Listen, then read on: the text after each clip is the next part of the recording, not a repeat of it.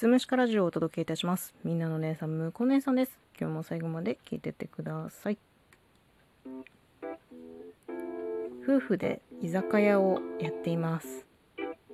今年の夏で7周年になりますね。早いもんで。まあ今は緊急事態宣言もようやく解除されて時短ではあるんだけど店内での飲食の提供を再開できています。でまあ改めて思うのは私は仕事がめっちゃ好きだと思う。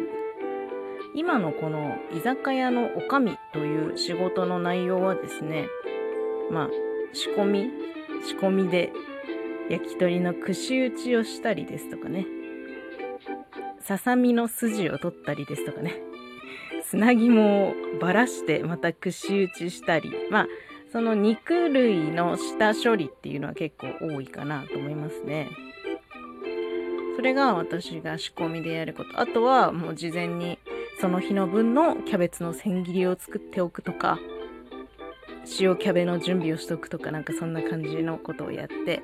でお客様が来店されたらオーダー取ってで調理もちょっとします。サラダ作ったりあと炭で焼き物を焼いたりで出来上がったお食事もしくはお酒ですね。をお客様のところに運んででそういった作業の合間合間暇を見ながら会計を計算してでお客様がお帰りになる時にはお会計してでその後バッシングって言ってお片付けですね。そういうことをまあずっとねそういう流れでずっと繰り返しやって7周年なんです。はい。で、まあ、お客様がね、楽しそうに過ごされてる姿を見てると、この仕事にやりがいみたいなものを感じたりしていますね。まあ、ただ、もちろん今の仕事の内容はもうすごい好きなんですよ。店も好きだし、仕事の中身も好きだし、うん。そうなんだけど、何が好きってね、仕事に従事している自分が好きなんですよ。気持ち悪いね。うん。仕事に従事しているこの私が好きみたいな。私はね、あの、機能不全家庭で育ってるんですよ。父親が毒親で。で、まあ、それが直接的な原因ではないんだけど、そういったことから精神疾患があって、で、まあ、過去には調子が悪くて、仕事を始めては続かなくてすぐ辞めてを繰り返していた時期っていうのもあったんですよ。で、そういう時っていうのは、まあ人間ね、やっぱどっかあるよ、そういうこと。全然誰でもあり得る話。調子悪くて仕事辞めましたなんて全然あり得る話。だから必ずしも絶対働いてなくてはいけない、無職が良くないっていうことを私全然思わないんですよ。うん。でも、その仕事と呼べることをして、お給料をもらってっていうこの社会の歯車になっている感が私にとってはすごい充足感あるんですよね。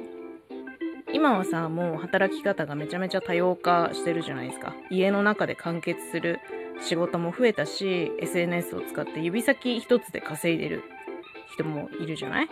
まあどんな働き方でもいいんだけど、自分にとって仕事と呼べるものがあることは私にとっては好めない喜びかなというふうに思いますね。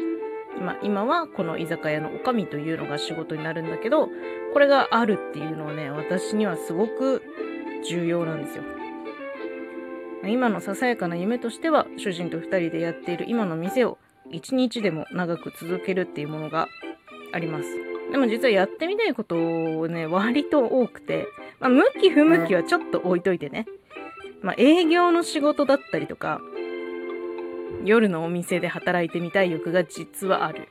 人と関わる仕事がしたいですね。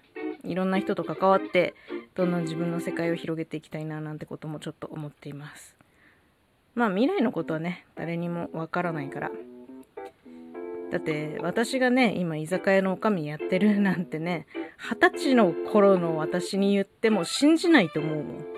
うん、その頃じゃ考えられなかった。だからこれから先も予想できない何かが待っているんじゃないかなってそんな気がしていますね。いろんな仕事してみたいですね。私は仕事愛してるんで、仕事からも愛されたい。そんな気持ちです。今日はお仕事のお話でした。最後まで聞いていただいてありがとうございます。また次回もよろしくお願いします。